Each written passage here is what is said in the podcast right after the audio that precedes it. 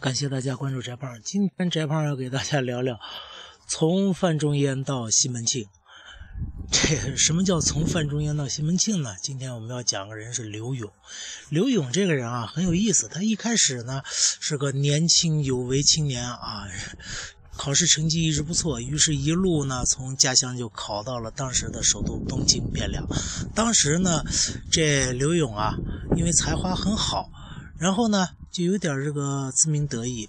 他也想做范仲淹那样先天下之忧而忧，后天下之乐而乐的那种传统的士大夫，甚至呢，他也想学范仲淹这个。我们知道范仲淹是能文能武的啊，还曾经镇守过一段西夏边境这边啊，而且把西夏人打得够呛啊。军中有一老犯，西夏不敢犯，是这样的一个人。这刘勇一开始也也想变成这样的人。但是呢，我刚才说了，他有点这个心高气傲、恃才自傲，所以呢，他写了一些词啊，这个讽刺朝政。结果讽刺完朝政以后，这词呢，不知道怎么地就传到皇帝耳朵里了。宋朝的皇帝也很有意思，宋朝我们知道是，呃，不杀士大夫的，就不杀读书人的，你说啥都行啊，但是我不杀你，因为。这不杀那那怎么处理这个给自己提意见的人呢？而且还说的有点难堪啊！这皇帝说：“这样吧，我不杀你，我不用你不就得了吗？你想考功名，我不给你功名，我朝廷不用你拉倒。”于是皇帝就说：“那这个人就让他写词去吧，这就不要录取他了。”这于是刘勇一辈子就悲剧了啊！这个刘勇排行老七，刘七郎啊，这个刘七郎。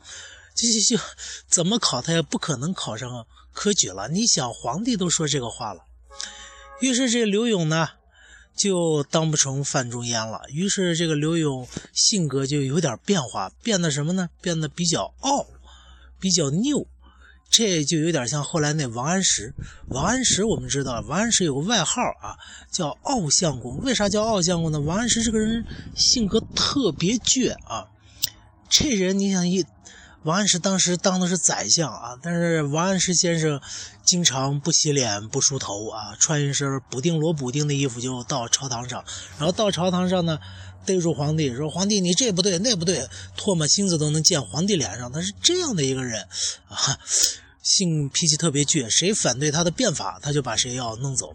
所以你你从他诗里也能看出来，他这个春风又绿江南岸这首。这句诗，这句诗，据说当时王安石为了这个写到最好，他一开始写的不是绿，是道，于是他就开始琢磨，是道，哎呀，道也不行，这个光是干干光秃秃的，这春天又到了，没意思，所以又改了归。哎，你看，春暖大地嘛，春归大地嘛，可是归的话，似乎带有一点人情味，但是。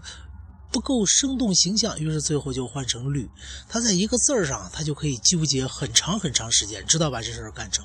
刘勇呢也犯这毛病了，刘勇也变成这个有点傲的人。说皇帝你不让我考科举，好，那我就不考呗。那我就干嘛呢？他就变成西门庆了。我们知道西门庆是有很多很多红粉知己的。这刘勇呢，于是就每天流连于勾栏瓦舍之间，和风尘女子混得很好。